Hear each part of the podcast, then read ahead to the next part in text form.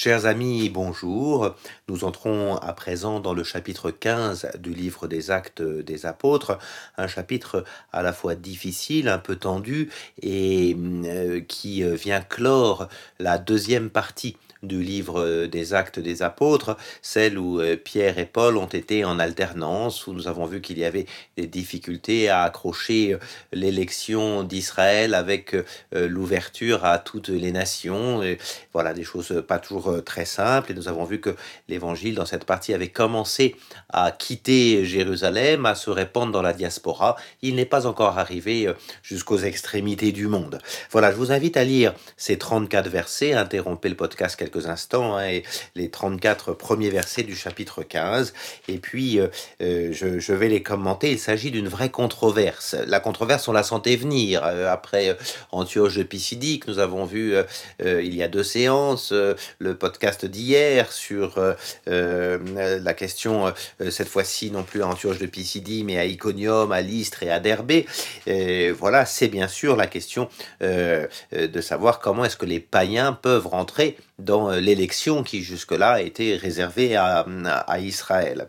Et de fait, nous est-il dit, verset 1, certaines gens descendus de Judée, donc Jérusalem, enseignent aux frères, si vous ne vous faites pas circoncire, circoncire selon l'usage qui vient de Moïse, vous pouvez pas être sauvés. D'accord, peut-être que des païens euh, peuvent rentrer euh, dans le salut, mais pour ça, il faut qu'ils deviennent juifs. Voilà, on peut pas atteindre Jésus si on n'est pas juif. Voilà un peu l'idée. Hein, alors, il y a forcément, il y a de l'agitation là-dedans. Et euh, Paul et Barnabé, euh, avec quelques-uns, on décide qu'ils vont monter à Jérusalem pour régler cette histoire. Il faut que ce soit les apôtres. Voilà. Euh, est-ce qu'on doit demander à des païens, donc à des non-juifs, de rentrer dans, pour rentrer dans l'évangile, de, de, se faire juif? Voilà. Donc voilà qu'on est escorté et on traverse la Phénicie, hein, c'est-à-dire le Liban actuel, la Samarie. Ah, vous voyez, on retrouve la Samarie. On est toujours dans cette partie hein, qui est entre euh, Judée et Samarie, cette fameuse deuxième partie que Jésus nous avait annoncée au chapitre 1, verset 8. Hein.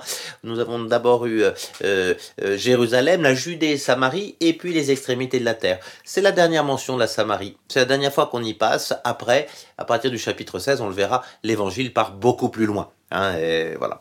Et donc, euh, on raconte la conversion des païens, euh, ça cause une grande, une grande joie à tous les frères, hein, forcément. Paul et Barnabé racontent leur voyage, voilà. Et puis, ils arrivent à Jérusalem, euh, et donc les apôtres, les anciens, les accueillent.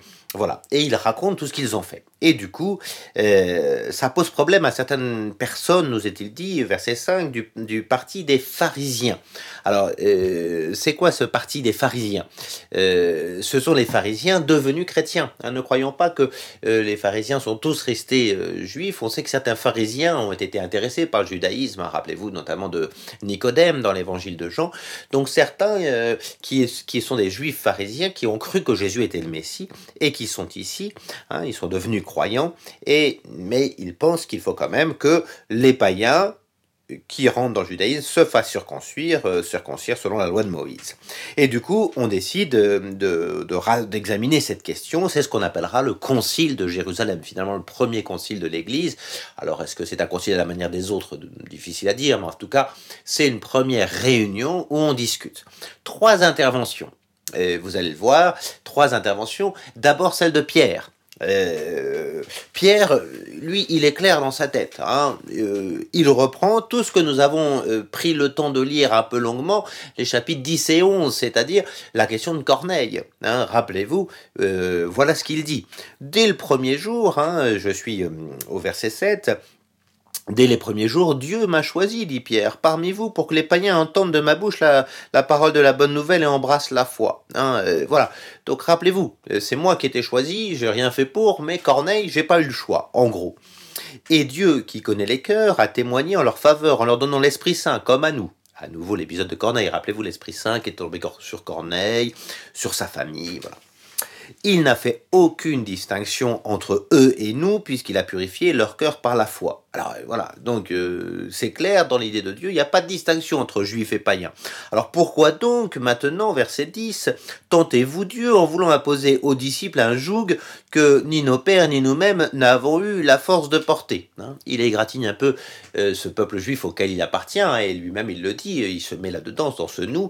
Hein, nous-mêmes, la loi, on a eu du mal à le... voir même la loi, on ne l'a jamais complètement accomplie. Alors est-ce qu'on va obliger des païens à, cela. Et euh, verset 11, ce sera la dernière phrase de Pierre et la dernière intervention, hein, euh, après on ne le verra plus. Hein, euh, d'ailleurs, c'est par la grâce du Seigneur Jésus que nous croyons être sauvés exactement comme eux. C'est incroyable cette phrase hein, quand on regarde ça. Hein, euh, nous croyons, nous, être sauvés juifs exactement comme eux les païens. Comme si les païens finalement devenaient le modèle du salut. Et euh, Pierre est allé jusqu'à réinverser les choses, inverser les choses en disant n'oublions pas que nous ne sommes pas euh, au-dessus des païens. Dieu veut sauver les païens. On a la chance que nous aussi, ils veulent le faire comme pour eux. Et donc une sorte d'inversion qui nous montre combien dans la tête de Pierre les choses sont claires. Le salut est pour tous pour les juifs comme pour les païens. Les juifs sont ceux qui ont eu euh, l'élection qui leur a permis d'avoir la, première révélation du Messie, mais ce Messie, c'est un Messie qui est fait pour tous, hein. il y a vraiment cela dans cette, dans cette idée-là. Voilà, donc ça c'est le premier discours, et avec ça, la sortie de Pierre, hein, on avait déjà vu cette sortie de Pierre, Pierre est finalement sorti du, du récit, euh, finalement, euh, après la délivrance miraculeuse en acte 12, mais là, on a une petite intervention qui sert juste à rappeler l'histoire de Corneille, hein, pour que le discours suivant, qui ne fait qu'au fond un seul verset, parce qu'il est en, discours indirect, euh, puisse avoir lieu. Parce que tout de suite, on nous dit, alors l'Assemblée fit silence, on écoutait Barnabé et Paul exposer tout ce que Dieu avait accompli par eux, de signes et de prodiges parmi les païens. Alors, il raconte en fait ici les chapitres 13 et 14, mais Luc, qui est un très bon narrateur, ne nous remet pas tout le récit qu'on nous, comme lecteurs, on vient d'avoir au chapitre 13 et 14, mais en fait, c'est ce discours de Paul et de Barnabé qui est finalement le plus long. Il est ici très court, mais comme il fait référence à deux chapitres qu'il nous faut relire, euh, celui d'Antioche de Pisidie, euh, euh, celui de, de, toute l'Asie mineure, hein, d'Iconium, d'Herbé, tout ça, et c'est vraiment ce discours-là qui est le discours central au fond, vous, Pierre, il a dit, moi je l'ai fait que pour un seul, pour Corneille, et c'est moi qui ai lancé le mouvement. Et, Paul et Barnabé disent, bah, nous, nous avons continué ce mouvement, et, on peut vous assurer que quand on annonce la bonne nouvelle aux Juifs, les païens sont intéressés, ils reçoivent l'Esprit Saint, et ils peuvent être baptisés. Voyez. Donc le deuxième discours, il paraît très bref, puisqu'il ne fait qu'un seul verset ici, mais il fait référence Hein, à, tout ce que nous savons déjà de, cela. Et ce qui prouve bien d'ailleurs, vous voyez que euh, le, premier discours missionnaire de Paul et de Barnabé qu'on a au chapitre 13 et 14 fait bien partie de cet ensemble qui va des chapitres 8 à 15, c'est-à-dire du règlement du conflit euh, judéo-païen ou pagano-judéen, je ne sais pas comment dire, c'est-à-dire comment faire pour accrocher les païens à l'élection d'Israël. C'est vraiment ça. Dieu a choisi un peuple et il l'a choisi pour toujours et c'est irrévocable. Et ce peuple est, là pour que le Messie qu'il apporte soit un Messie pour tous, hein, pour toutes les nations. Vous voyez comment ça s'ouvre. Il y a un déconfinement, permettez-moi ce, petit jeu de mots en cette période. Hein. Il y a un déconfinement de l'Église qui se fait ici. Hein, et, et le premier voyage missionnaire n'est pas tant un voyage aux extrémités de la terre qu'un voyage qui permet d'accrocher le paganisme au judaïsme. Et puis ensuite, nous aurons un discours d'un autre. Hein, euh, voilà, quand ils eurent cessé de parler, Jacques prit la parole. Alors, qui est ce Jacques? Ça n'est pas l'un des douze apôtres. Il y en a pourtant deux qui s'appellent Jacques, mais celui-là est encore un autre, celui qu'on appelle le frère du Seigneur, c'est-à-dire un cousin de Jésus, de la famille de Jésus, qui va avoir une, importance considérable. Euh, sera sans doute le premier évêque de Jérusalem, hein, c'est comme ça qu'on le considère, euh, premier, premier à pouvoir euh, être à Jérusalem le, le, celui qui, aura beaucoup d'importance. Et et Jacques est plutôt de la tradition très judéenne, très hiérosolymitaine, Jérusalem. Hein. c'est vraiment quelqu'un qui est plutôt ancré. Et pourtant, même Jacques, il le dit. Voilà, frère, écoutez-moi, Siméon, Siméon c'est le nom de Simon, donc de Pierre, voyez, il l'appelle de son nom juif. Hein, il, il, Jacques, il reste bien juif, hein, judéen, voilà, voilà, il a vraiment cette idée de rester dans le monde hébraïque. Il a exposé comment dès le début Dieu a pris soin de tirer d'entre les païens un peuple réservé à son nom, ça c'est Corneille, euh, voilà. Et ben finalement, je vais vous citer les prophètes. Amos était d'accord avec cela. Hein, il cite les prophètes, le prophète Amos, j'ai pas le temps de vous le citer ici, mais vous pouvez le, le reprendre. Hein, et du coup, verset 19, puisque Simon l'a dit, et puisque, enfin Simon Pierre l'a dit, et puisque les prophètes l'ont écrit, eh ben, c'est pourquoi je juge, moi, qu'il ne faut pas tracasser ceux des païens qui se convertissent à Dieu. Hein, qu'on leur demande seulement de s'abstenir de ce qui a été souillé par les idoles, des unions légitimes, des chairs étouffées, hein, et, voilà, et du sang. Et donc, voilà, euh, euh, on a vraiment Jacques qui prend le parti de ne pas circoncire les païens. Les païens peuvent avoir la bonne nouvelle sans rentrer dans le judaïsme euh, par les prescriptions qui font les juifs, notamment qui sont celles de la circoncision. Et, puis peut-être dernière petite phrase, hein, car depuis les temps anciens, Moïse a dans chaque ville ses prédicateurs qui lisent dans les synagogues tous les jours de sabbat. Vous euh, on a l'impression que tout se passe bien, mais Jacques quand même reste attaché à un judaïsme très, euh, très, très traditionnel. Hein, et, voilà, on sent que Jacques s'est fait un peu forcer la main. Alors dans, dans l'historiographie de, de, Luc, il ne montre pas trop les dissensions, mais voilà, Jacques finit par accéder, mais euh, si on lit bien entre les lignes, on s'aperçoit que ça n'est pas si simple que ça. Pierre est certainement convaincu, Simon Pierre il est convaincu, Paul et Barnabé sont convaincus, Finalement, on a une concession ici, on verra que les choses sont loin d'être réglées, une concession de Jacques, le frère du Seigneur. Donc, vous voyez comment, euh, ici, euh, Luc nous, rappelle, nous rapporte plutôt la chose de façon paisible et harmonieuse, mais en nous laissant entendre que ce n'est pas si simple que ça, que cette histoire. Et du coup, verset 22, les apôtres et les anciens, d'accord avec l'Église du temps tout entière, décidèrent de choisir quelques-uns d'entre eux et les envoyer à Antioche avec Paul et Barnabé. Donc on envoie Jude, surnommé Barsabas, et Silas. Euh, retenez bien ce Silas, il va nous servir un peu plus tard. Hein, euh, dès demain, on le verra. Et puis, on leur remet une lettre. Et cette lettre, je ne vais pas vous la lire, hein, c'est celle des versets 23 jusqu'au verset 29. En gros, c'est la première lettre euh, conciliaire de concile, hein, première lettre qui va euh, redire exactement ce que Jacques a décidé en tant que en tant qu'évêque de Jérusalem, il a en, en quelque sorte déjà le, la, primauté sur Pierre. Pierre et Simon Pierre, hein, je vous le dis, non seulement il va sortir du récit, et puis il va pas tarder de sortir de Jérusalem aussi, puisqu'on le sait par l'histoire, même si euh, Luc ne dira pas dans les Actes des Apôtres, il ira plutôt à Jérusalem, il sera le à, Rome, excusez-moi, il sera le premier évêque de Rome, hein, véritablement. Voilà.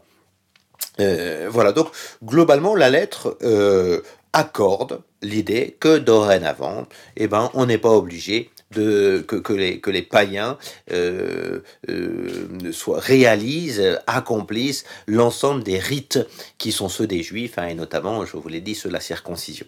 Ça va être important cela, hein, parce que c'est ce qui va permettre, le, finalement, cet accord obtenu ici, va permettre véritablement la troisième partie des actes des apôtres. Maintenant qu'on a réglé euh, le rapport entre l'élection d'Israël et les païens, et eh ben Paul va pouvoir partir en mission à l'extrémité de la terre. Hein. C'est ce que nous verrons euh, euh, dès demain. Voilà, il y a vraiment cette idée-là que, que, que maintenant, au moins dans le concile, au moins dans les textes, on verrait sur le terrain, c'est pas si simple, mais on peut y aller.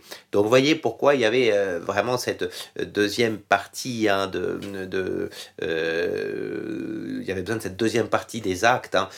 Jérusalem, les chapitres 1 à 7, l'extrémité du monde, on verra ça demain globalement chapitre 16 à 28, mais entre les deux, et eh ben, avec la question de la Judée et la Samarie, on a réglé aussi la question euh, juif païen. Elle est réglée dans les textes, hein, mais euh, voilà, le sera-t-elle euh, ailleurs? Et du coup, ben, maintenant que c'est réglé à Jérusalem, on nous dit que les délégués, verset 30, prennent congé, descendent à Antioche, ils remettent la lettre et la lecture fut faite. Hein. Il y a vraiment une idée qu'une première lecture d'une lettre conciliaire.